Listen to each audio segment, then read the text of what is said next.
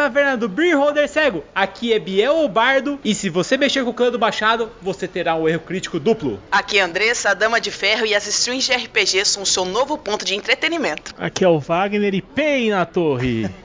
Olá, pessoal. Aqui é o Gruntar e pelo clã do Machado. Pei na torre também, a parada toda. Puxe uma cadeira, compre uma bebida, que o papo hoje é história do RPG com Grutar, streams de RPG e muito mais. Mas isso depois dos e-mails. A névoa começa a dissipar. Do mesmo jeito que ela surgiu, ela desaparece. Vocês que são magos já viram isso? Nunca vi. E não preciso dizer nem mesmo reforçar pra você que não é a minha deusa que causa esse tipo de sensação em ninguém. Vocês estão Você- vendo Lavínia em algum lugar agora que a névoa se dissipou? Você consegue ver os passos, Avalon? Continua Avalon. com as pegadas? Eu tento enxergar, eu consigo ver, Gruntar? Tem que rolar mais um Perception? Pode rolar um percepção. Atual. Na real é survival Nossa, pra galera. rolar isso aí, mas pode. Survival? Pode, é survival. Survival eu tenho também, eu posso. Pode ajudar? fazer, pode fazer. É, eu também tenho, vou fazer, hein? Pode, vocês começam a procurar. Todos vocês agora começam a procurar as pegadas, tá? Vocês começam a procurar as pegadas, onde tá a Lavínia, onde tá o Cafford, cadê essa galera? Foi bem, foi bem. Vocês não vê pegada nenhuma. Deus do céu, A eu gente- tirei 21! E aí, Prix, como foi essa semana? Meu Deus, alguém desliga o forno, pelo amor. Tá muito quente. Eu tô cozida, eu nem tô existindo. Prix, eu acho que a gente fez um cast de fantasmas da última semana e eles evaporaram devido ao calor senegalês que nós estamos sofrendo nessa cidade. Meu Deus do céu, acho que é geral, né? O país inteiro tá numa onda de calor que, meu Deus, só dormir no freezer. Se você está num lugar fresco, por favor, me fala onde é esse lugar. Eu quero ir pra aí. Não precisa nem ser frio, eu nem tô pedindo frio, eu tô pedindo fresco. Fresco pra mim, olha só que delícia, um vento fresco. Aqui só tem bafo quente. Olha, vou falar pra você assim, Pri, não é fresco o local que nós se metemos, mas é uma fria, porque nós começamos a mesa do taverneiro e a Andressa já foi acusada de matar os nobres já. O bagulho ficou louco, sabe? Tipo, já estamos com medo mesmo e é uma stream que acontece toda sexta-feira agora, né? É mesmo? Vai ter tweet assim toda sexta-feira? De verdade? For real? Olha, quando não tiver mesa taverneiro, eu coloco uma mesa minha ou a gente streama um jogo. Agora a taverna é dos amonguinhos, né? Então, assim, a gente tenta dar um jeito e vai fazer alguma coisa. Só que toda sexta-feira teremos nossa Twitch no ar, cara, exibindo alguma coisa, viu, galera? E já faço o convite. Essa sexta-feira, 10 horas da noite, começa a mesa do taverneiro. Aquela mesa D&D raiz com intrigas. Nós estamos indo pra Waterdeep e você sabe que Waterdeep tem um monte de nobres, tem máfia e, cara, tem até o meu, o Xanatar lá, velho. Ele controla a máfia local. Então, assim, vem com a gente que já tá cheio de assassinatos de nobreza. E o Paulão vai colocar a gente pra interagir com as cortes de lá. Então vem, meu, só vem, só vem, só que vai ser animal, cara. Então, se você gosta de D&D raiz, D&D moleque, D&D Forgotten Realms, não tem nada mais raiz dentro do D&D. É, Eu acho que realmente não tem, Prix. Eu tô com você nessa.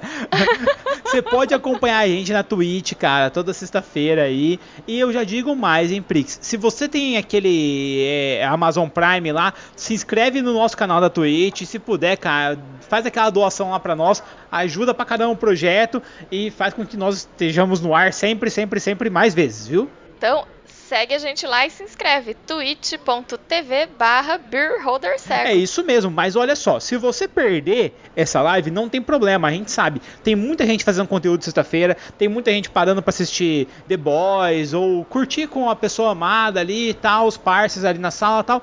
Cara, não tem problema. Essa aventura Não, vai não, para o não, não, não pode. Não pode curtir com os parça não, porque cada parça na sua casa. Então, mas pode ser online, Prix, não tem problema. Mas ó, essa aventura depois vai estar no YouTube, no nosso canal. Aproveita e se inscreve lá que nós estamos com quase mil inscritos e sabe que eu tenho um toque, tem que ser um número redondo. Então me ajuda nessa também, tá, gente?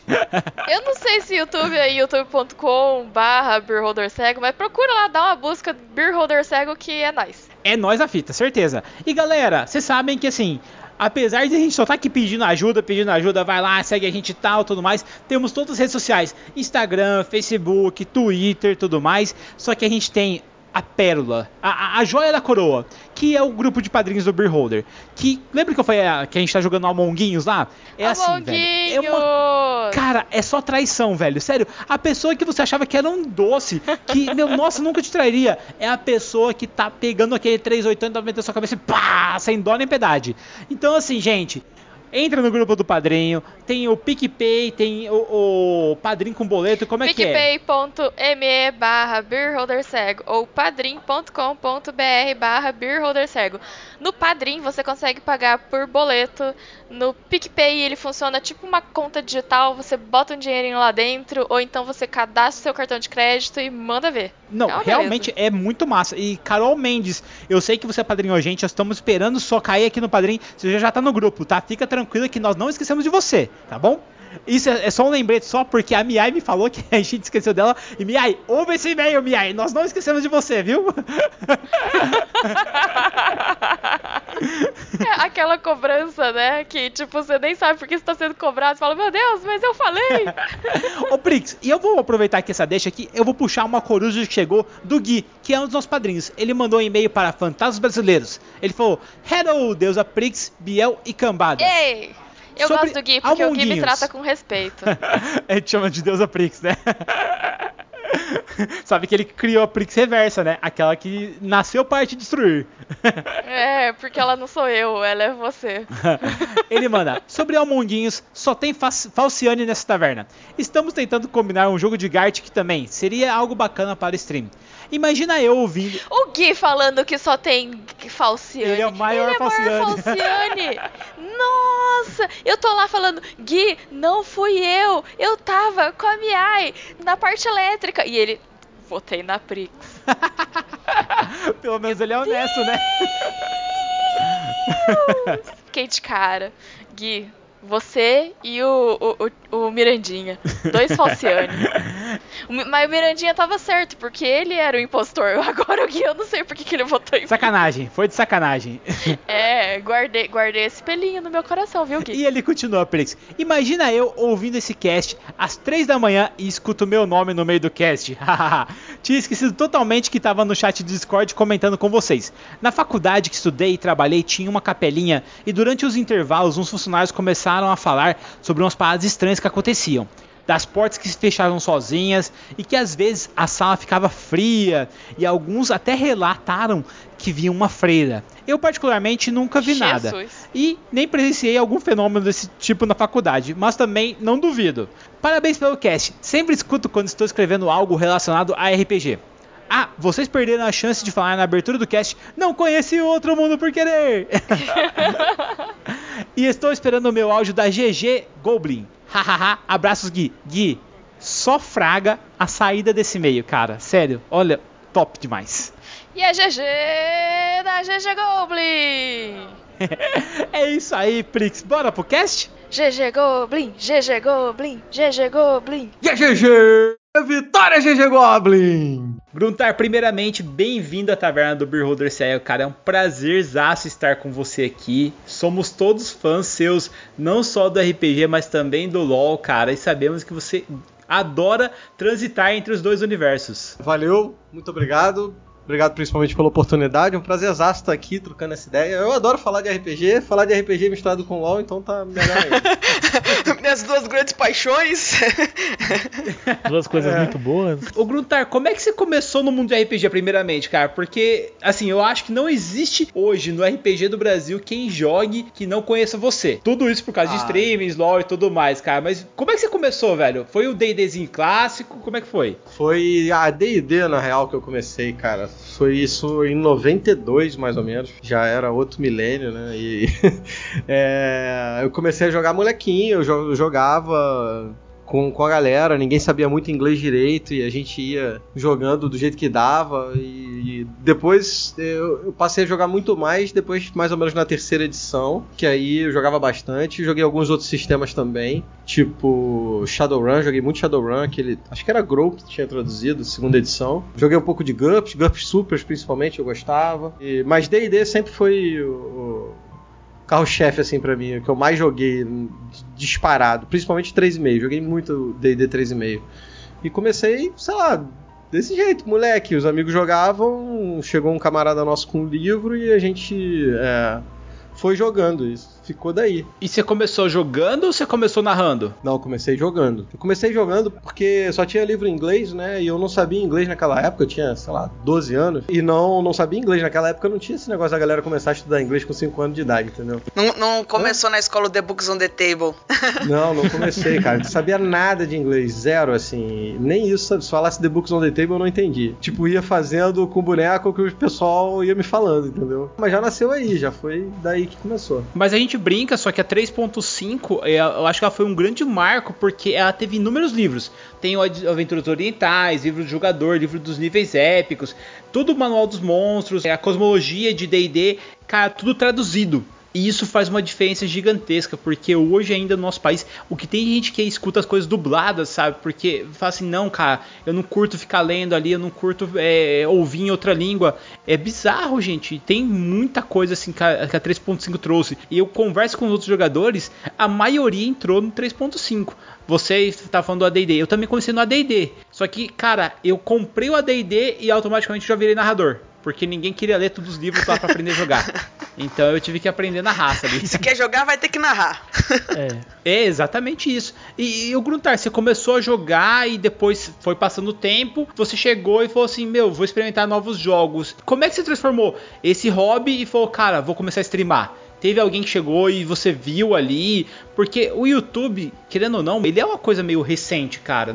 Assim, se a gente pegar e remontar aí 10 anos atrás, que não é muita coisa, porque eu não sou velho o suficiente para falar 10 anos atrás, gente, tipo, o YouTube não era nada. E daí a galera já começou. Não acho que nem só de no YouTube, né, Biel? Mas o sentido de streamar para que as outras pessoas acompanhem aquele jogo, aquela, aquela contagem de história que você vai fazer com as outras pessoas, né? Era algo que as pessoas não estavam acostumadas. Sim, porque quem fazia isso era editoras, né? Tipo, era a Globo, era redes que fariam e faziam isso, sabe? Como é que você, uma pessoa normal ali, pô, ia chegar e juntar seus amigos e contar uma história, sabe? Pra todo mundo. Porque a internet é isso, é todo mundo, né? Pois é, então, foi engraçado porque eu comecei a jogar RPG muito lá atrás, como eu falei, mas eu passei um período quando eu fui pra Santa Catarina que eu morei 6, 7 anos lá que eu não jogava, que eu não tava jogando. Inclusive, até um pouco antes disso eu já não tava com mesa mesmo e fiquei um tempo sem jogar. Quando eu voltei pro Rio de Janeiro, eu fui reunir com o pessoal das antigas e a gente resolveu religar a mesa, né? Pô, vamos fazer uma mesa aí, estamos com saudade de jogar um RPG, vambora. E a gente começou a jogar presencialmente na mesa de um camarada meu que mora em Jacarepaguá, o Jaca.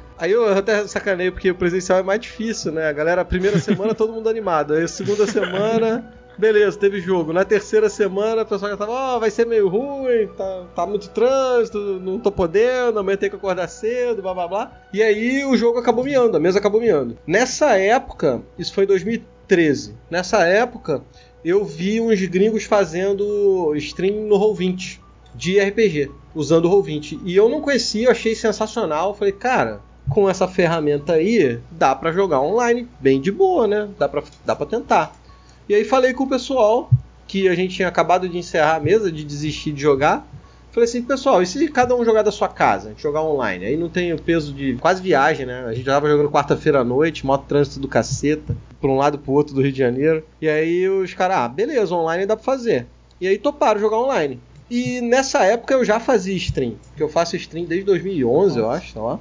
Eu já fazia stream e eu pensei, pô, vou estar em casa, no meu computador, sabe, é, jogando RPG. Por que não fazer stream desse negócio? E aí é, eu bolei ali um formatinho e botei o jogo pra rodar na stream. No início eu tava meio assim, se o pessoal ia curtir, se o pessoal ia gostar, porque a maioria do meu público nessa época era StarCraft e League of Legends, que era o que eu mais jogava na stream, né? Eu não sabia direito como eles iam reagir jogando RPG, mas a galera curtiu, foi maneiro, e aí de lá pra cá não parei, continuei fazendo e acabamos expandindo o número de mesas e tal, né? Que legal. Que massa. E daí, cara, você começou a narrar ali, você criou o seu universo ou não? Você sempre preferiu jogar em Forgotten ou outro universo já criado? Forgotten, cara, a gente jogava em Forgotten quando começou, começou, sempre fui fã de Forgotten, sempre gostei de Forgotten. Eu li alguns livrinhos daqueles, aquelas novelas, né, aqueles novels, aqueles pocketbooks de, de Forgotten, então tinha o cenário como preferido. E quando a gente começou, eu comecei narrando em Forgotten. Só fui criar o nosso cenário que a gente tem com a galera da stream ano passado? Eu não lembro se foi ano passado ou retrasado, se foi 2018 ou 2019, cara. Ó, o chat já mandou aí. Bardo, não esqueça da campanha dele Sombras da Guerra. Sombras da Guerra, como é que é? E me fala, Gruntar, é, aonde que o pessoal pode assistir isso e os acontecimentos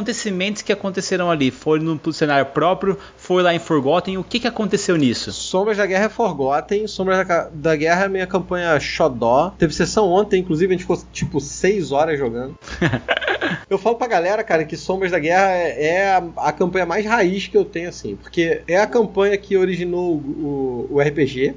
É, é a galera que originou o RPG. Que esse pessoal que a gente tava jogando na casa do nosso camarada é a mesma galera que joga os Sombras da Guerra, são meus amigos de infância e tal. Então tem um, um gostinho especial para mim. Galera que quiser assistir, tá tudo no YouTube, tem tudo, tudo lá. Na verdade, não foi o Sombras da Guerra que começou a minha. A, as streams. Eu tinha uma campanha com as mesmas pessoas antes, mas os moleques fizeram muita merda e a campanha miou. Eu, eu, eu falei assim, não. Kleber, não, deu muita Kleber.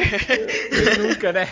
Foi, cara, foi terrível. Eu falei assim, ah, galera, eu perdi o tesão nessa campanha, quero encerrar ela, a gente começa outra e tal. E a gente fez isso. E aí começou o Sombras. E o Sombras eu fiz de maneira que era alguns anos, tipo, alguns poucos anos depois da primeira campanha que tinha miado, que ficou escrota na minha cabeça.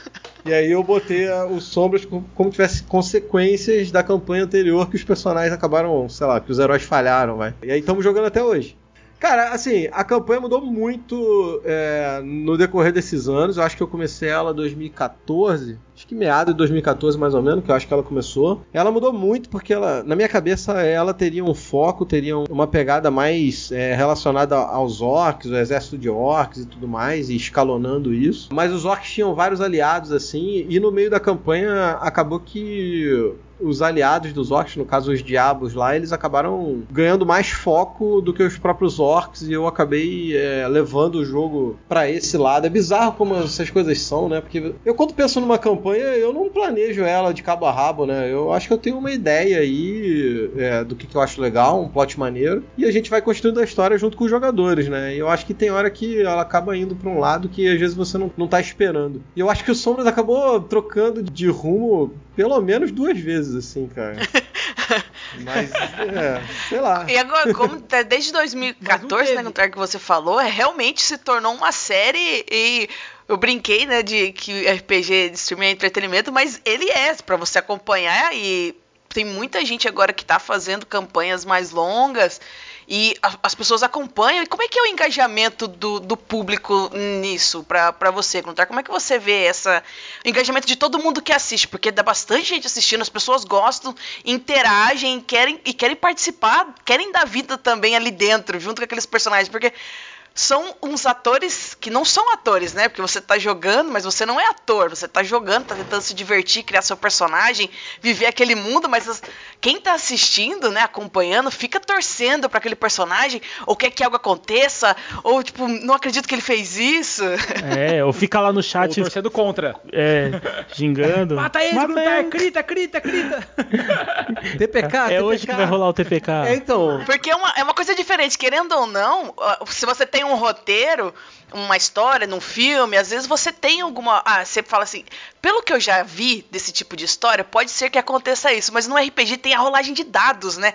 Tem aquela coisa que o público pode interagir, tipo, gente, ajuda aí, fala, que- fala alguma coisa pra interagir com o pessoal. Como é que você vê isso? Como que foi essa, essa construção de streamar, de jogar com os seus jogadores e ter um outro membro de jogo que é o, chat, é quem tá assistindo, é para quem é quem tá acompanhando aquilo como uma série, como um entretenimento. É, então, a, a- gente foi aprendendo, né, a, a jogar com a galera, assim. É bizarro porque eu faço RPG pros jogadores. É claro que eu tenho o público em mente, mas na minha cabeça, se o jogo for maneiro pros jogadores, vai ser maneiro também pra quem tá assistindo. Então, eu digo pra galera que meus RPGs são RPGs de verdade. Eu faço RPG pros jogadores, eu não faço RPG pra stream. É claro que é, boas práticas a gente segue, né? No sentido de, tipo, eu tento manter o jogo andando, eu tento manter todo mundo envolvido da mesa. Ontem, por exemplo, aconteceu uma situação que eles dividiram o grupo, tinham duas pessoas jogando e o resto da galera tava parada. E eu não conseguia envolver o resto do pessoal. E eu fiquei super mal nessa parada, porque eu não. sei lá. Mas eu, eu acho que a ideia é fazer um jogo legal pros jogadores. A stream a galera que tá assistindo é a consequência. Então, se eu fizer um jogo maneiro pros jogadores, vai ser maneiro pra galera da stream. Dito isso, é... o público é sensacional. É muito maneiro as ideias que eles dão, é, o jeito que eles acompanham, como eles torcem. É muito engraçado porque eles ficam torcendo pro TPK, TPK, dá TPK. E a, quando a luta começa a engrossar, Ô, tava brincando, né? Não, não faz isso não. vai acabar a campanha. Era meme, era meme, Gruntar.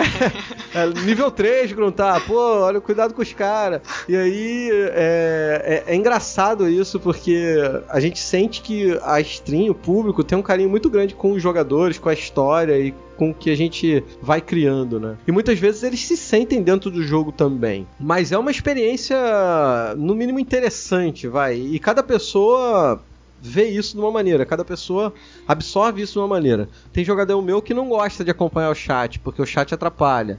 Às vezes o chat fala, pô, por que, que fez isso, não fez aquilo? O jogador fica meio chateado. Então, hoje em dia, prefere não, não assistir. Joga e não lê o chat e, e toca. Outras pessoas não, adoram ler o chat. Tem gente que pega ideia dentro do chat. Tem gente que acha errado pegar a ideia do chat. Tem de tudo, cada jogador é, toca isso de uma maneira. Eu tô muito acostumado com o chat, né? O chat é minha vida na stream, porque sem o chat não tem stream. Acho que essa é a grande sacada da Twitch, a interação é, com a parada. Aí por outro lado é bizarro, porque durante o RPG eu não consigo interagir muito com a galera, né? Porque se eu ficar conversando com o chat, acaba toda a imersão dos jogadores, né? Então eu acabo não trocando tanta ideia, mas eu fico lendo o que o pessoal escreve. E às vezes até eles me dão ideia pra mestrar e pra fazer alguma cena, alguma parada. Aquela ideia, É... aquela ideia boa Aquele que vem do cantinho de olho assim, né? Dá uma olhadinha. Sim, não, eu vejo tudo. Eu vejo tudo, cara. Eu vejo tudo que a galera coloca. De vez em quando tem umas ideias boas do pessoal do chat. Tem hora que eles erram feio, né? Às vezes tem algum mistério, alguma coisa, e o pessoal fica tentando é, decifrar, né? Junto com os jogadores ali. Isso é maneiro também. Já falei pra caramba, mas eu queria falar uma última coisa relacionada a isso. Que o meu maior desafio, assim, é que o pessoal do chat pudesse participar de maneira mais efetiva dentro da história. De maneira que ele- o chat pudesse participar de maneira relevante pra, na história, sem que isso se tornasse um problema pro jogo. Porque é muito fácil se eu quiser, sei lá, que o chat participe, e aí eu falo assim, chat, qual vai ser o nome desse NPC? E aí o chat me dá o nome do NPC. Pô, é maneiro? É. Mas isso faz diferença pra história? Faz diferença pro jogo? É, Assim, não faz, sabe? Não, não interfere na campanha. Se o, se o vilão chama João ou se o vilão chama José, não faz diferença pra história. Então, apesar de eu é, gostar dessa interação com o chat, eu queria ter uma maneira mais efetiva de colocar o chat dentro do jogo sem sem que isso ficasse moroso. Se eu tivesse parar o jogo e aí o chat votar numa enquete ou escolher uma opção, alguma coisa assim, que aí também não dá, né? Aí fica chato para os jogadores. Então eu fico nesse dilema de tentar botar o chat mais dentro do jogo para interferir de verdade com peso na história, sem que isso torne o jogo moroso para os jogadores. Ah, falei muito, hein? Não, cara, Não, não, a gente tem que relaxa. saber disso, é. Gruntar, a gente tá aqui pra te ouvir.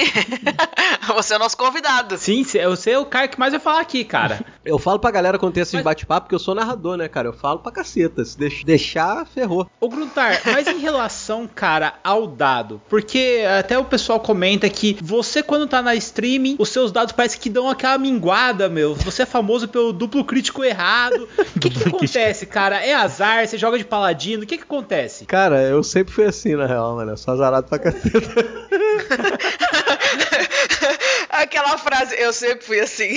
Eu, eu falo que quando eu vou jogar em stream, meu dado fica com vergonha, tá ligado? Daí não sai os dados bons, cara. Mas quando eu tô aqui no, no pessoal, sai os dados É. bons. Disse a pessoa que quase virou príncipe no chat. Exatamente. Eu não sei se os nossos amigos aqui que estão nos ouvindo neste momento tem, concordam com você, Biel. Porque o Biel, Gruntar, ele tem o hack dos dados. Ah, é? Ele, ele- eu não sei, os dados são a favor dele. Os dados sempre vão na direção dele. É que ele tem um superpoder, que é um, um poder que ele influencia as coisas ao redor, que funciona nos dados. Não só do Então- dado, como o chat, né? Que ele conquista o chat em 5 minutos. Exatamente. Cara, eu tento ser tão carismático quanto o nosso convidado. Eu não consigo, mas eu tento lá, tá? Tô, tô- tô tentando. Inclusive que copiei ele, coloquei a barba, gente, pra chegar lá. Mas a gente chega lá. Cara, eu. Olha, vou te falar. Não sei explicar, é bizarro. Mas eu sempre fui assim, quando eu tô offline é a mesma coisa. É, é- é complicado. Meus personagens, assim, eu tenho que fazer com recurso, sabe?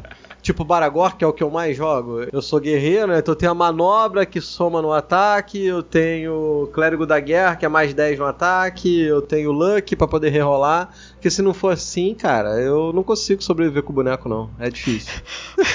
O Gruntar, sua ficha tá combada. Combada nada, isso aqui é pra eu conseguir sobreviver na primeira rolagem. É, não estão entendendo. exatamente, cara. Não, é porque se eu fosse combar, não era guerreiro, né? Guerreiro mesmo.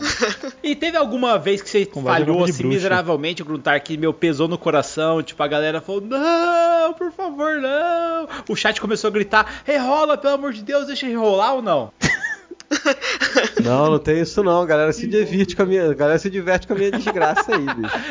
As pessoas gostam de ver, né? No dos outros é muito refresco. Ah, eles Ah gostam. lá, ah lá, ah lá esse dando mal, ah lá, ah lá. Assim, eu já dei sorte. Teve uma passagem épica aí pelo rolo dado que eu rolei três críticos seguidos, sabe? Ó, se- segundo o guia Mas- aqui, foi quatro críticos seguidos e isso repercutiu em diversas vezes a Twitch, que equilibrou total, cara. Isso, exatamente. Nossa, e dese- desequilibrou o mundo do RPGístico durante uma semana, Gruntar. Você parou pra pensar nisso que você fez o planeta RPG mudar o teve que- movimento É, eu dele? escutei a galera falando isso. é, então, eu não. Eu não. Eu não sei o que aconteceu aquele dia, mas aquele dia me dei bem. Foi, foi show de bola. É, mas de modo geral, Ô Gruntar, É uma cara, e como é que você falou no começo ali que você já fazia algumas streams de LoL? Cara, como é que aconteceu essa migração de fazer streams de RPG, de streamar um LoLzinho ali pra você virar narrador, cara? Como é que foi isso? Tipo, pum, aconteceu e te chamaram e falou, cara, tô aqui, fala, entregue um escudo a esse homem. Você chegou, pegou o escudão lá e começou a narrar no peito da torre. Como é que foi isso? Não, então, na verdade, cara, eu comecei a narrar antes de, de ter RPG na stream, pra ser sincero. Sério? É, porque eu comecei narrando, na verdade, StarCraft. E Olha. eu fazia vídeo pro YouTube, né? Eu comecei fazendo vídeo pro YouTube de estratégia de StarCraft, porque não tinha quase nada de português. StarCraft 2, na real. Não tinha quase nada em português, né? E aí depois disso eu participei de um concurso da Blizzard. A Blizzard fez um concurso pra narrador. Eu achei maneiro, participei e tal, mas não ganhei o concurso. Só que eu curti. E aí continuei fazendo. E fiz muita transmissão de StarCraft 2, jogando, narrando e fazendo stream. E foi daí que comecei a fazer as streams. O League of Legends veio depois disso. Eu narrei pra um pessoal da SL, não sei se vocês conhecem, uma empresa alemã que fez vários torneios, ainda faz até hoje. Tinha SL Brasil, eles me chamaram pra narrar StarCraft. E quando eles começaram a fazer os eventos de League of Legends, como eles já me conheciam, eles me chamaram pra narrar. Ô, Gruntar, você não quer tentar narrar aí um LoLzinho? Aí eu não conhecia nada do jogo, mas eu comecei a, a estudar o jogo, que tinha torneio já pra fazer, e aí toca de treinar e aprender o jogo e tal. Mas foi assim, aí eu fiquei narrando por uma época os dois, eu narrava StarCraft e narrava League of Legends. E foi nessa época que eu comecei a fazer streams de RPG. Então foi o caminho meio que ao contrário, e talvez essa tenha sido a sorte, porque eu já era conhecido na internet, né? Eu já fazia stream. E quando eu apresentei o RPG, eu já cheguei com o público, eu não tive que construir o público do zero. Eu aproveitei o público do StarCraft e do League of Legends para acompanhar o RPG. Hoje em dia eu acho até que eu consigo atrair o público mais de RPG. Tem a galera do LoL, principalmente, e tem a galera do RPG. Mas naquela época era mais o pessoal do StarCraft, do League of Legends, e aí por um acaso eles começaram a assistir RPG também. Você fazia streams narrando, Gruntar? Não, não, na stream eu mais jogava, né? É claro que de vez em quando eu fazia Ah, campeonato. entendi. É, campeonatinho a gente narrava, mas quando eu tava fazendo stream era mais jogando mesmo, jogando StarCraft e tal. Eu fazia stream narrando o campeonato de StarCraft, principalmente, porque a gente ajudava a organizar os campeonatos de StarCraft. StarCraft as coisas eram mais difíceis, se você não fizesse tudo, não, não, não ia pra frente. Então a gente Não fazia stream, narrava, organizava o campeonato e, e fazia a parada toda. Ô, ô Grutar, StarCraft não é aquele jogo de nave que tem que ser rápido pra caramba e é um monte de gente batendo em todo mundo e, cara, não é isso aí que você fica até meio louco de ver? Não, não, cara. Pra assistir StarCraft é bem de boa. Pra jogar StarCraft é mais difícil. StarCraft é mais complicado de jogar. Eu, eu Tanto que eu meio que parei de jogar StarCraft porque eu não consigo mais. Eu tô ficando velho, tenho dois filhos, tô sempre cansado. E jogar StarCraft me cansa muito, porque é muito cansativo mentalmente, sabe? É complicado. Então eu meio que parei de jogar StarCraft. Mas é um jogo muito maneiro, eu adoro StarCraft até hoje. Cara, e aí mesclando as duas coisas, porque eu vi que você já chamou a galera do LoLzinho pra jogar RPG. E depois eu vi que você também pegou o mundo de LoL ali e colocou em termos de RPG, cara. Como é que foi isso? Unir o útil ao agradável aí? Eu tava com essa ideia de juntar os dois, né? Juntar League of Legends e, e o RPG. Eu não sabia direito como eu ia fazer, que sistema ia utilizar e tal. Eu resolvi fazer uma adaptação aí do D&D, que era o sistema que eu mais tinha domínio e, e, e, assim, o LoL tem uma pegada que dá pra você adaptar relativamente fácil, né? E tem uma lore maravilhosa, né? Tipo, meu, tem a Demacia, tem a própria Ashe ali, que é, é campeã favorita, meu. Nossa. Noxus, tem. Ele tem um lore muito legal, cara. O mundo lá, Runeterra, tem uma história maneiríssima em volta é, não só dos personagens, Sim. mas das regiões, né? Agora com o jogo de carta tá ampliando até bastante as histórias. ampliando ainda mais, exatamente. E agora ainda tem uma outra adaptação que foi feita pra Runeterra e que ficou muito legal. Tem um camarada meu chamado Ardu, ele que fez essa adaptação e a gente vai fazer uma segunda temporada aí, se tudo der certo no final do ano. É, eu devo usar esse sistema dele, que é uma adaptação do- da quinta edição, mas é uma parada bem melhor. Eu não adaptei, eu peguei os personagens e dei os poderes lá pros malucos, vamos jogar assim e vambora. Então eu não fiz é, nada trabalhado em regra, eu inventei tudo na hora e do jeito que queria, do jeito que ia, os moleques aceitavam e vambora. Então não fiz uma adaptação, né? Mas é, essa série essa foi muito maneira, como aprendizado pra mim foi, foi importante. Eu não curti muito o resultado dela. Ela é uma série que eu acho que foi legal, mas eu acho que eu perdi uma oportunidade. Ela poderia ter sido espetacular, sabe? Primeiro que eu, eu não acho que eu consegui conduzir tão bem como eu gostaria. É, logo na estreia a gente teve muita dificuldade pra começar. Teve gente que chegou atrasada, o outro caiu e aí eu fui segurando o meu planejamento de primeira sessão pra galera chegar e aí o jogo ficou chato e é, infelizmente eu acho que eu falhei, principalmente na primeira sessão. E a gente acabou perdendo uma oportunidade aí de ter tido um, um público maior, né? Juntando o RPG e o League of Legends. Mas pelo menos serviu como aprendizado, coisas que eu não vou errar na segunda temporada, espero eu. É maneira a série, mas poderia ter ficado espetacular e, e- e não ficou. A segunda temporada vai ficar. É, o, o Gui já Vai. tava aqui no, no chat aqui mandando assim, Gui, querendo perguntar. Já queria falar assim, pergunta perguntar quando que vai ser a segunda temporada. Aqui, ó. eu quero fazer ela no final do ano, vamos ver se vai rolar.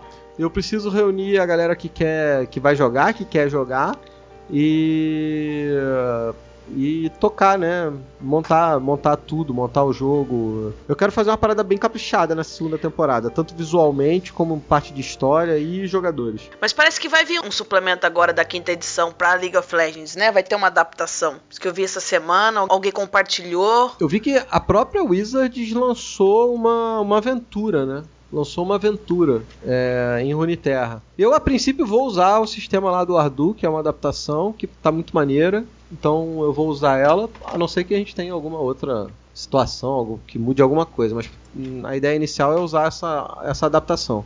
Mas eu não quero de novo perder a oportunidade. Então eu quero fazer um negócio bem caprichado. Como eu falei, visualmente, é, a questão da história e dos jogadores. Que eu acho que os jogadores é o principal, na real. Beleza, a história importa, mas se os jogadores não forem é, carismáticos, digamos assim, fica mais difícil é, que o jogo tenha público e que o jogo tenha sucesso, vai. Você me falou ali agora há pouco que, tipo, você faz o esqueleto da aventura e vai pra onde os jogadores estão te levando, sabe? E vai pelo feeling ali, Aham. porque o público já interage também e o público quer ver isso e tal. Você planeja fazer a mesma coisa, cara, de você chegar e falar assim, cara, vou criar esse esqueleto aqui, mas eu quero ver porque a história é conjunta, vai ser eu e os jogadores juntos nessa segunda temporada ou não? Eu não acho que funciona pra uma parada muito longa. Eu imagino fazer 5, 6 episódios. É, numa parada dessa eu acabo montando uma história mais fechadinha. É claro que eu não fico é, empurrando os jogadores para qualquer caminho, mas tem uma história mais fechadinha. Tem início, meio e fim. No sentido de que, tipo, sei lá, o vilão conquista a cidade. E aí deixo para os jogadores fazerem o que eles quiserem fazer. Se eles atuaram em cima disso, ótimo, vou adaptando o que os jogadores estão fazendo, a reação do vilão, mas tá ali na parada dentro da cidade, eles estão tentando, sei lá, livrar a cidade. E aí o jogador vai tocando e eu vou adaptando. Mas, sei lá, depois de quatro episódios, cinco episódios, a gente vai acabar num confronto entre os jogadores e o vilão para poder fechar a série, né? Mas como que vai chegar nesse confronto aí é totalmente com os players, eu não, não interfiro muito, né? Não fico guiando muito a galera. Claro que uma coisa, uma outra coisa aqui, uma cena aqui, outra lá, a gente tem planejado e os jogadores acabam caindo nessas cenas, né? Mas esses caminhos é, é totalmente por conta. Eu não gosto de direcionar muito assim os players. Cara, o guia que tá no chat mandando assim, ó. Na campanha Descent to, into Avernus rolou uma parada com a Sunrise, muito emocionante. Como que foi essa parada? Como que os jogadores e você reagiram a isso, cara? Cara, isso é uma história foda, velho. Sinto que eu vou contar ela por, um- por muito tempo, maluco. Pode contar. Tô- tô- tô- a gente é todo ouvidos. Aconteceu o seguinte, cara. Descent into Avernus é a campanha lá da Wizards, né, oficial. Primeira que eu tô narrando, eu nunca tinha narrado campanha fechada assim. E eu adaptei algumas coisas de acordo com o background dos personagens. E a Sunrise, que é o personagem da Ana, da Pausa por um Café, ela fez um background que os pais dela moravam em Elturel. E Elturel é justamente a cidade que vai pro inferno, né? Ela desaparece e vai pra Avernus. E aí, pô, ela botou os pais dela na cidade que ia pro inferno. Eu falei, ah, vou matar os dois, né? Já vou eliminar os pais logo de cara. Mas depois eu fiquei na. Ah lá. Já vou limar. É, já. Mas aí eu fiquei na mente que de repente matar não seria tão legal. Eu falei assim: quer saber? Eu vou botar o pai dela no leito de morte, tá com ferimento mortal, que eu acho que vai ser maneiro. Você bota ali uma bomba relógio, né? Uma coisa que eles vão ter que atuar pra resolver, pra salvar, ninguém tinha magia pra curar, ia ter que dar um jeito. E aí botei essa situação toda, já tava tudo dentro do jogo, eles encontraram o pai, tava lá no leito de morte, não sei o que, pra morrer, eles iam ter que se virar pra poder salvar o pai dela. Depois de estar todo esse circo montado, numa conversa depois do jogo e tal, eu descobri que ela tinha perdido o pai dela na vida real de verdade, há uns anos atrás e tal. E aí eu, caraca, fiquei com o coração super apertado. Falei, caralho, como é que eu vou matar o pai da menina dentro do jogo? Ela já perdeu o pai dela fora do jogo. E ela é uma, uma pessoa que, que entra de cabeça no personagem, né? Dava pra tu ver que tinha uma carga de emoção ali forte. E aí, putz, eu fiquei com o coração muito apertado, fiquei muito triste. Eu quase parei o jogo porque eu não sabia se isso ia dar um gatilho nela, né? Ou, ou se ela ia se sentir desconfortável, sei lá. É, e, e foi uma situação muito tensa porque eu, eu fiquei muito na, em cima do fio, porque, por um lado, eu não queria estragar o jogo, estragar a história do jogo e de repente, sei lá, de repente, ah, simplesmente eu vou curar o pai dela e pronto. Eu não queria fazer isso porque ia quebrar toda a imersão. E ao mesmo tempo eu não queria matar o pai dela porque, pô, eu acho que eu não queria causar um trauma. Pesou no coração, né? Eu também pesaria no meu, pesaria no meu Pois também. é, eu não queria causar um trauma e eu fiquei nessa divisão. E aí o bizarro, porque eu botei alguns caminhos pra elas, para eles poderem salvar o, o pai dela, né? Só que não eram caminhos fáceis, eles iam ter que é, fazer merda pra poder salvar o pai dela. Tá, tá em Avernus, né? Não tem caminho fácil. E aí teve uma hora que eu achei que era plausível o suficiente, que eles iam tentar fazer lá o acordo para a, a conversa pra poder salvar o pai dela. Só que ela é uma personagem lawful good. E aí ela falou assim: "É, não, é verdade, eu não posso fazer isso aí não". Caraca! Sinto muito, pai. Você vai morrer. E aí ela faz uma cena toda se despedindo do pai. E eu assim, caralho, não acredito, mano. Vou matar o pai da menina. Caralho. Foi, foi, foi bizarro, cara. Foi, foi muito maneiro. É sinistro. Eu acho que a galera que, que gosta desse tipo de coisa assim, vale a pena assistir. Porque foi muito pesado, mas ao mesmo tempo foi muito legal. E depois ela até escreveu no blog dela, que foi maneiro, porque ela não teve a chance de se despedir do pai dela de verdade. E ela usou o jogo pra se despedir. Foi, cara, é um- foi sinistro, cara. Muito emocionante mesmo. Marcante pra caceta. Eu li essa reportagem, nossa, muito emocionante, foi maravilhosa, tá maravilhosa. Depois vamos pedir pra expor na, na newsletter da taverna pra, pra os ouvintes poderem ler. Maravilhoso, gente, vale muito a pena. É, é sensível, é bem sensível e pra quem gosta de, de sentir como o jogo pode, como o RPG pode te ajudar com várias coisas. E, e o bizarro é que se eu soubesse dessa parada antes, eu nunca teria colocado uma, uma parada dessa. Eu, não, eu teria colocado os pais dela lá de boa, festa na floresta, tamo tranquilo aqui, filhinha, vem de boa. Nunca que eu ia botar o pai dela no leito de morte se eu soubesse. Porque é um terreno muito. É um caminho muito delicado, né? É um terreno muito delicado. Você não sabe como as pessoas vão reagir. E ainda bem que ela levou super na boa, inclusive agradeceu por ter tido a oportunidade de fazer essa cena, né? E pra você ver como as coisas são. Se eu soubesse, eu nunca teria colocado uma cena dessa, uma, parada dessa. E por eu não saber, meio sem querer e tal, foi uma parada que ela, como pessoa, curtiu, realizou e tal. Foi muito maneiro. Essa história vai ficar guardada. Às vezes o drama que a gente traz, a gente acaba colocando um pouco no. A gente coloca, né, um pouco de nós mesmos no, no personagem da mas quando a gente joga um tempo com eles, pega um carinho. Tem um amigo nosso que, que brinca, Gruntar, ele é lá do Caneco Furado, que ele fala assim que o drama, o drama exige. O drama acaba exigindo e às vezes acontecem algumas coisas que ficam incríveis, ficam sensacionais. Que se a gente não soubesse, talvez a gente não colocaria pra não pisar nesses terrenos, tocar em coisas espinhosas, mas que às vezes acabam surgindo ali e a forma como a gente aborda como um grupo, com uma sensibilidade, às vezes vale muito a pena. Eu acho que também depende das pessoas, quem tá jogando, tudo tem que ser tratado com muita responsabilidade. É o famoso que você tem que conversar antes, assim, mas mesmo assim você não sabe de tudo da pessoa. Exatamente. É, o problema é que você, como mestre, você não sabe como as pessoas vão agir, né? Vão reagir. não, né? Oi, tudo bem? Então Como é que é- seu pai morreu, cara? Não, é você- foda. Tipo, É porque assim, é, é- é difícil conversar esse tipo de coisa antes, né? Porque pensa. Você tá, tá tudo bem com a sua família? Posso matar qualquer um da sua família? Você tá tudo bem? Você não, não é uma parada de você conversa numa sessão zero, né? Sei lá. Mesmo assim, cara, nossa, é, é muito complexo. Só que assim, é igualmente gratificante, sabe? Pra ela foi uma experiência, pra você foi outra experiência. E eu acho que o público que acompanhou foi uma coisa assim legal de se ver. E depois quando leram a história por trás, cara, ficou assim, deu um gosto a mais. Eu acho que pra você ficou inesquecível, pra ela e pro público também fica inesquecível. E eu acho que hoje o pessoal que tá indo no streaming de RPG, eles estão buscando essas coisas diferentes. Eles estão buscando é, uma coisa nova. A gente comentou no começo do cast aqui falando que tem a imprevisibilidade dos dados. Que tudo pode mudar. Que aquele guerreiro mega foda que usa dois machados estilo Draven, girando os machados pra atacar tal, pode falhar, sabe? E morrer ali naquele combate.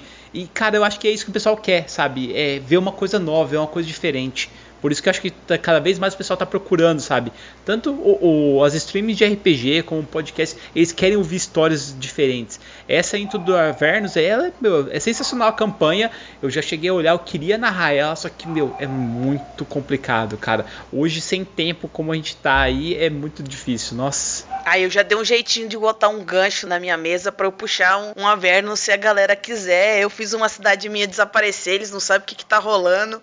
E é um gancho pro Avernos. Então, os meus players, deixei vários ganchos pra eles irem pra vários lugares. O gancho de Avernos tá lá. Se eles quiserem, a gente vai mergulhar na primeira camada do inferno ali. É a primeira aventura que eu mestro assim, pronta, né? Por um lado eu curti, por outro lado eu não gostei tanto, no sentido de eu não ter tanto controle das coisas. Tem algumas coisas que eu não gosto muito, e aí eu tenho que ficar adaptando, e você adaptar uma coisa que você não, não domina totalmente, não é, não acho tão bom. Então é engraçado, mas eu sinto mais dificuldade pra fazer o Avernus, que teoricamente já tá tudo pronto, do que das minhas próprias campanhas que eu vou criando do zero, da minha cabeça mesmo, né? Mas assim, eu tô gostando. Ah, esses dias mesmo a gente discutiu sobre como, como lidar com aventuras prontas. É, eu também acho que é, é- é difícil, precisa de mais. Mas a vantagem de coisas que você cria é porque você cria, né? Você fala, isso aqui eu posso pôr, que com certeza não vai fazer diferença nenhuma, não vai desequilibrar, não vai, não vai estragar a experiência lá na frente. Duro de campanha pronta é esse daí mesmo. Pois é, eu curti no sentido de que é, algumas coisas são coisas que eu nunca pensaria. Eu, eu gosto quando sai meio da caixa, porque às vezes essas campanhas prontas têm algumas paradas que eu acho que saem da caixa e acabam ficando maneiras. Mas tirando isso, eu, eu prefiro narrar meus próprios jogos. Eu não, não pretendo, a não ser que saia uma aventura assim que me, que me pegue muito, mas eu não pretendo voltar, quando acabar Vernos, voltar a mestrar algo fechado assim, não. Ah, quando a gente mexe com a coisa que é nossa, que a gente tá criando ali, cara, tem um gostinho especial. Você pode fazer de tudo, sabe? Você pode meter o louco ali, sabe? Meu, por exemplo, o clã do Machado. Eu sei que o Azecos narrou ali, você chegou, galera, não quero mexer tanto aqui dos personagens do Azecos aqui e tudo mais, porque você jogou como jogador também. Mas como é que é, cara? Como é que é você pegar uma coisa que você tem liberdade pra você fazer o que você quiser, colocar as aventuras que você quiser? Não é diferente? Não, tipo, não te dá um gostinho a mais? Dá sim, é, é completamente diferente. Ah, eu não sei explicar, velho. É- Eu hoje em dia tô botando a aventura de Averno mais com a minha cara. Quando eu comecei, eu tava seguindo muito módulo e algumas coisas estavam me incomodando, mas eu não tava mexendo tanto. Depois de alguns jogos eu desencanei disso. Ó, então eu tô transformando a, a- a- o módulo, né, a campanha toda, um pouquinho da minha cara, pra um jogo mais parecido com o que eu tô acostumado. Então eu sigo os plots e as histórias dele lá, os caminhos da aventura e tal, mas os encontros, ou algumas outras coisas que me incomodam, eu vou, eu vou mudando. Por exemplo, eu acho alguns plots muito fracos, alguns ganchos muito fracos, e são ganchos que são essenciais pro jogo andar, e a parada é tão fraca que Porra, sei lá, sabe? Então eu fico, cara, como é que uma parada essencial dessa tem um gancho tão fraco? Então eu, eu vou. Eu tô adaptando mais aí pra, pra esse lado. E a história do Clã do Machado dá pra gente ficar Massa. falando aqui um, um tempão, bicho. O Clã do Machado é a minha comunidade hoje em dia da stream, né? A gente acabou levando pra esse lado. Tem no, no rolo dado do Azecos, mas tem a galera da stream também, que acabou ficando mais focada ainda no, no clã do Machado, no jogo, na comunidade, do que eu imaginava. Mas por que aconteceu isso? Você gosta deles? Você gosta de dar essas aventuras que elas são ali mais pegadas nesse low level, com missões ali muitas vezes suicidas ou não? Como é que é? É, Essa parada surgiu um pouco junto do, do cenário que a gente tá criando, porque eu pensei assim, cara, é, que, que seria legal se criasse um cenário em conjunto com a stream? E aí, com essa ideia, surgiu o Fantir, que é o cenário onde rolam as campanhas, as aventuras do Clã do Machado. E a ideia do mundo é que seja um mundo compartilhado. Então, eu fiz um. Eu dei um pontapé inicial para gerar mapa, algumas histórias e tudo mais, regiões, cidades, localidades e tal. Mas tem muita coisa que é feita pela própria comunidade. Eu não consigo tocar isso do jeito que eu gostaria, porque infelizmente não tenho, não tenho braço nem tempo para poder fazer tudo que eu quero. Mas por exemplo, a galera da stream pode escolher estabelecimento. Você pode criar aí a taverna do Beholder Cego numa das cidades de Fantir. Então, é, tem essa parada. E todo mundo pode participar, entendeu? O cara que assiste a stream vai ganhar uns pontos lá e ele vai comprando as coisas dentro do mundo. Essa era a ideia inicial. A partir daí, eu vi um vídeo do Matt Colville, não sei se vocês conhecem, que é um maluco que Uhum, dá umas sim. dicas pra mestrar. Pô, ele é muito bom. Pra quem se- é mestre, ele tem uma série chamada Running the Game que é espetacular. E ele fez um vídeo falando de campanhas West Marches, que eu nunca tinha ouvido falar. Mas era uma ideia pra desafogar os mestres e uma campanha com muitos jogadores, um estilo mais sandboxing e tal, em que os jogadores se uniam, se juntavam e montavam o grupo, o mestre só precisava chegar e mestrar. Pra desafogar o mestre ter o trabalho de você, pô, fazer aventura, fazer a porra toda, ainda tem que marcar com avô, tio, periquito e convencer a namorada do teu jogador para liberar ele e tal. Então não tem muito isso, os jogadores se reúnem, o mestre vai lá e mestre. E eu fiquei com isso na cabeça e eu falei assim, cara, eu posso adaptar isso pra nossa realidade da stream e botar a galera da stream pra jogar. Pra jogar junto. E eu achei que era uma ideia maneira, achei que era uma coisa maneira e a gente fez. Então a ideia do- da, das- da campanha do Clã do Machado, dos jogos do, do pessoal da stream, é que a gente tem um- uma cidade né, de, de Fantir, numa região que a gente quer explorar, porque a gente ajuda a criar o mundo e desenvolver essa, essa região, esse lugar. Então a gente escolhe uma cidade. Já teve a primeira temporada, foi numa cidade chamada Sukarno. A gente está fazendo a segunda temporada agora numa cidade chamada Zurbacan. E aí a gente tem essa região, o Clã do Machado é como se fosse um grupo de aventureiros, um grupo de mercenários, né? E vai fazendo missões ao redor da região. E aí o jeito que funciona é, todo mundo que é subscriber da stream, que é assinante da stream, pode fazer um personagem. Você faz seu personagem e você vai evoluindo ele, você vai passando de nível, vai conseguindo tesouro, você, você pode jogar com vários mestres. Então, é, cada mestre, nós estamos com 12 ou 13 mestres agora, o mestre vai lá e abre a, a mesa. Então eu posso falar assim, por exemplo, galera, eu vou mestrar quarta-feira à noite. Quem quer, quem pode jogar quarta-feira à noite uma campanha para Tier 2, é nível 3 e 4. Então quem for nível 3 e 4 pode jogar aí quarta-feira à noite comigo. E aí o pessoal se inscreve na mesa, né? Eu quero, eu quero, eu quero, eu quero. Se tiver mais de 5 pessoas, a gente sorteia. Quem não jogou ainda tem vantagem nesse sorteio e tal. Se tiver um empate, blá blá blá. E aí escolhe as pessoas. E aí você joga uma aventura, beleza. Jogou uma aventura, sobreviveu, ganhou tesouro, ganhou experiência. E aí você vai upando seu personagem. Você pode jogar uma aventura comigo, pode jogar uma, aventura com a Lights, pode jogar uma aventura com o Fit, você Que vai evoluindo hora, seu que massa. personagem. E a gente vai contando a história aí da região. Gente montou meio que um MMORPG de verdade aí de D&D quinta edição. Que da hora. Senhora.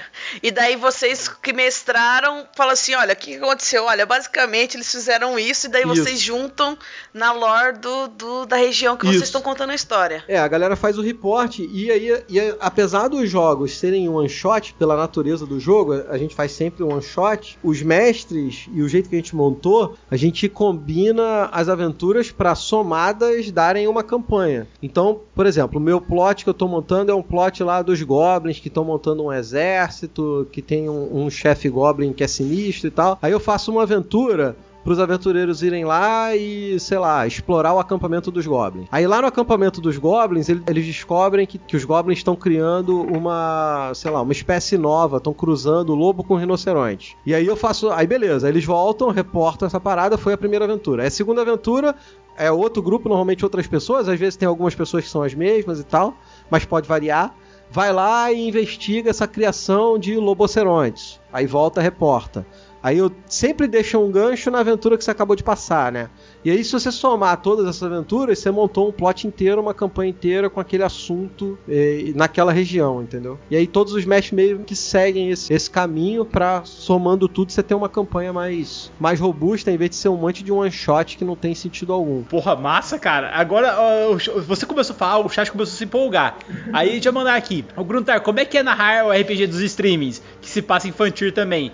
Quais as coisas boas, dificuldades e etc. de mestrar essa campanha? E eu já quero acrescentar já mais uma coisa. Gruntar, você fazendo essa campanha já com os streams ali, com o pessoal público acompanhando, cara, como é que é o feedback? Porque você é um cara muito acessível. Você tá no Twitter, você responde direto e você tem que encarar o feedback de gente falando da sua narração, tem que falar da gente das suas jogadas, dos seus dados. Como é que você faz esse contato com o público aí, cara? Ah, cara, é isso que você falou. Eu, eu, eu sou, eu me considero bastante acessível, apesar de eu ter dificuldade pra gente combinar e a gente tá batendo esse papo aqui, por exemplo, que às vezes eu não consigo marcar direito.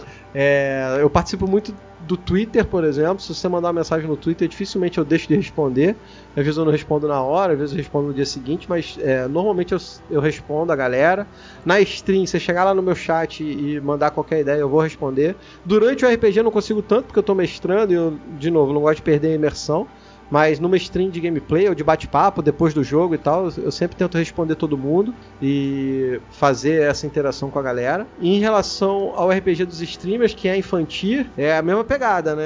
A gente vai desenvolvendo o mundo junto com a campanha, apresentando várias coisas. Um dos inimigos vilões mais importantes da campanha do RPG dos streamers surgiu primeiro no RPG do Clã do Machado.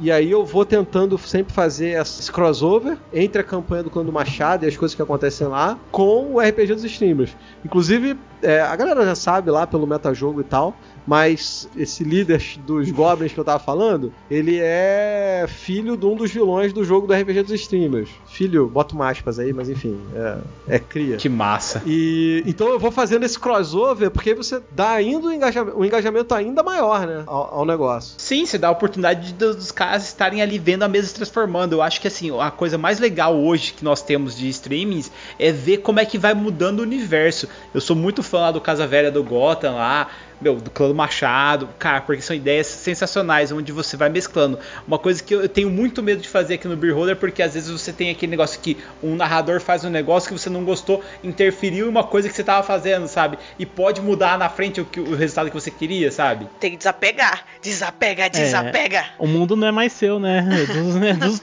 Tem que desapegar, bicho. É, é eu, eu, eu sou um cara que treina desapego, então não, não tenho muito problema com isso, não. Mas sim, é, deixa de ser seu. Acho que esse é o desafio, né? Você se abrir pra criar algo muito em conjunto, mais do que já é o jogo e você e os seus quatro, seis, quatro, seis companheiros ali na mesa, é ter outras pessoas criando mais ainda em cima, né? Mu- É um exercício bastante mesmo. É, isso, isso, isso é. Isso é. É muito abrir mão, gente. Nossa senhora, cara. Assim, É muita mão mexendo no mesmo projeto, mas tem que desapegar. às vezes quando você cria um personagem e outra pessoa vai usar ele, você já não fica já. "Ah, Como assim tá usando meu personagem? Ah, não, não, cara.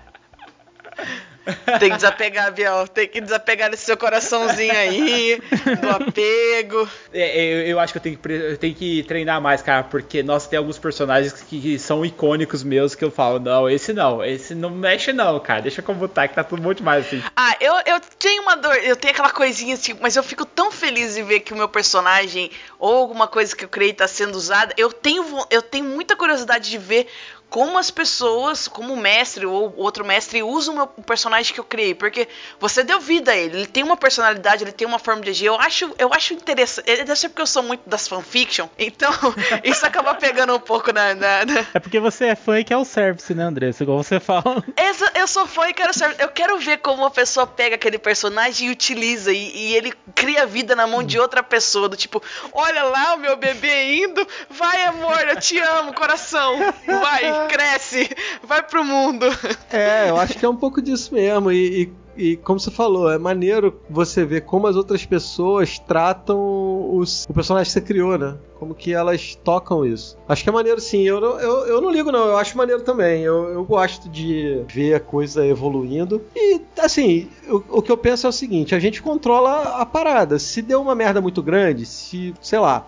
Vamos supor que vem. Porque qualquer um pode mestrar na campanha do Cano Machado, né? A galera que quer mestrar, a gente faz um testezinho básico só pra não dar muita bizarrice, mas na normalidade a pessoa vai poder mestrar. E sei lá, vai que algum mestre faz uma parada muito muito esquisita, muito errada e aí fica tudo cagado. A gente tem o poder de falar: não, esquece isso aí, apaga, isso não vai rolar, acabou. E, e- e esquece.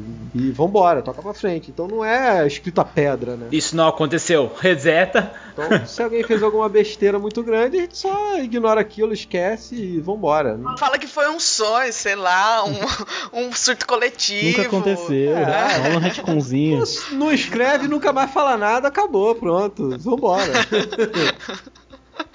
Tem beco sem saída pra quem sabe olhar pra trás. Ó. Olha aí. Ó. Ah, Eu queria aproveitar o momento aqui para puxar os ganchos da estrada aqui no podcast. Gruntar, os ganchos da estrada é nada mais do que um gancho que você vai estar de aventura aleatório, pode ser no mundo que você quiser, só que isso é uma dica para aquele mestre que ele tá sem imaginação no momento, ele não conseguiu ler nada, ele vai escutar nosso podcast e fala assim, pô, vou usar esse gancho do Gruntar. E eu começo aqui pelo Wagner. Wagner, me dá um gancho bem legal aí, cara. Eita, tô com a carta do Marcelo, então. Deixa eu começar. eu vou começar com. Vou pro universo de League of Legends, por motivos hoje que a gente tá falando com o Guntar, e vou começar com uma carta que eu gosto bastante do Runeterra, que é o Sucateiro de Zaun. Ela é uma carta que, tipo, ela é uma carta que foi feita em, vou dizer, em Piltover. Ele era um robô. Ele foi descartado em Zal. Por algum motivo, em Piltover tá sumindo partes ou outros robôs. E os players vão ter que investigar por que que tá sumindo, sem dar na cara pra polícia de Piltover por que tá sumindo isso. Massa. Ou seja, eles vão ter que invadir na surdina e descobrir o que tá acontecendo ali, né? Isso, isso mesmo. E ele seria, esse sucateiro seria um vilão, seria apenas um NPC ou provavelmente um herói? Ele seria um vilão, mas ele tá fazendo isso pra sobreviver, porque ele era, como ele era um robô que deu defeito, ele foi jogado, ele era de Piltover, ele foi jogado em Zaun. Então, ele tá pegando os outros robôs ou coisas Hextex pra atacar a cidade pra sobreviver à vida dele. E por causa disso ele tá fazendo upgrades e ficando mais forte. Massa, legal. Andressa, com você. Cara, eu vi, eu pensei aqui agora, e o meu gancho de aventura vai ser baseado em na- um conto chamado A Roupa Nova do Imperador. Eu não sei se você conhece. Que chega um falastrão e fala pro rei que ele costura a melhor roupa, pode construir pro rei a melhor roupa que ele já viu, a roupa mais bela que esse rei. Nossa, qualquer reinado no universo nunca teria uma roupa como aquela. E o cara, pilantra demais, não cos- não costura nada, nada. Ele finge que. Ele manda aquela, aquele migué. Rei, você tá vendo? Na verdade, não tem nada, tá, tá vazio, não tá segurando nada. Ele falou assim: não, é que essa roupa aqui, só as pessoas mais refinadas conseguem ver essa roupa maravilhosa. E daí todo mundo não quer se passar de trouxa, que não tá vendo ali a roupa maravilhosa, não quer ficar ser passado para trás, todo mundo vê a roupa. Todo mundo vê a roupa maravilhosa. O rei então resolve desfilar nu pela rua. Todo mundo ao redor dele falando que tá vendo a roupa, que é a roupa mais bela do universo, mais bela do mundo. Quando uma criancinha grita no meio de todo mundo que o rei tá desfilando para mostrar sua roupa maravilhosa, ela fala assim: "O rei tá pelado". É a única criança, é a única pessoa que revela para a cidade que o rei tá pelado. O rei então faz o seguinte: recruta os aventureiros para fazer o que ele devia ter feito? Encontrar o larápio que levou metade dos cofres do reinado por conta de uma roupa que não existe. E o que, que ele quer agora? Que ele encontre o cara, que eles encontrem o cara que levou o dinheiro dele, o, o alfaiate. O alfaiate, ele tem uma, ele tem uma última, um último lugar que ele disse que iria antes disso. E eles querem que o cara traga o alfaiate a ele e os, o, porque ele será julgado pelo rei por ter feito o rei de tolo. E daí o que acontece? No meio do caminho, os players podem descobrir que o alfaiate, na verdade, está tentando juntar o dinheiro para um propósito maior. E quando eles chegam na pequena vila do alfaiate trambiqueiro, ele descobre que a vila está com uma doença muito séria, está passando por sérios problemas e ele precisa do dinheiro para aquilo. Mas agora os, os players têm um contrato com o rei e tem esse problema para resolver. E agora o poder é de vocês. Eu faria o alfaiate chegar nu ainda no meio de todo mundo, só pra ficar nas, cair nas graças do rei. E falar, rei, infelizmente não achamos o seu, o seu tesouro de volta. E pegaria todo o tesouro para mim. Mas eu sou só um bardo, né? Fazer o quê? o senhor não está vendo, rei? Na verdade, a roupa realmente existe. Eu estou vestindo ela. Provavelmente, se ele combinar com os players, os players também vão falar que tá todo mundo assim. e você, Gruntar, dá o seu gancho da estrada aí. Sabe que eu sou ruim nisso pra caramba? Ah, louco, cara. Você é vamos lá. Sei lá, vamos lá. Eu, eu, eu fazer uma, botar uma side quest aí na parada. Os aventureiros estão podem estar viajando de uma cidade para outra e no meio da, da cidade, no meio da viagem eles passam por uma vila e só que quando eles chegam nessa vila não não tem ninguém na vila, ela tá vazia. Não tem sinal de luta, não tem sinal de combate, não tem sinal de destruição, não tem ninguém, nenhuma alma penada na vila, nem nos campos em volta, nem na, no córrego do rio, nem pescando, nem nada. E aí os aventureiros começam a, sei lá, investigar aonde que foi parar essa galera toda da vila, o que aconteceu com eles. Caraca, é, não, o, o alfaiate, na verdade, ele era um mago e a roupa que ele construiu agora pro pessoal deixa tudo muito invisível, cara. Cara, então eu vou embarcar nessa. O alfaiate realmente ele era muito bom e ele fez ali pro rei uma roupa que é invisível. A roupa é invisível, não o que está debaixo dela. Isso foi o primeiro passo, só que ele aprimorou. E os aventureiros estão indo, ficam sabendo da localização exata, só que chegam lá e não acham nada. Eles não acham onde o cara tá e de repente eles estavam ali, é, o grupo dos, do alfaiate estava ali e de repente não tá mais.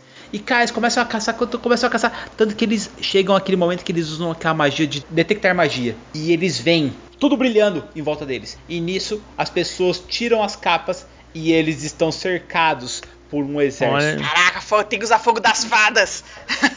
Uhum. E agora, meu amigo, eles vão ter que lidar com isso. Eles estão no meio cercados por tropas ali.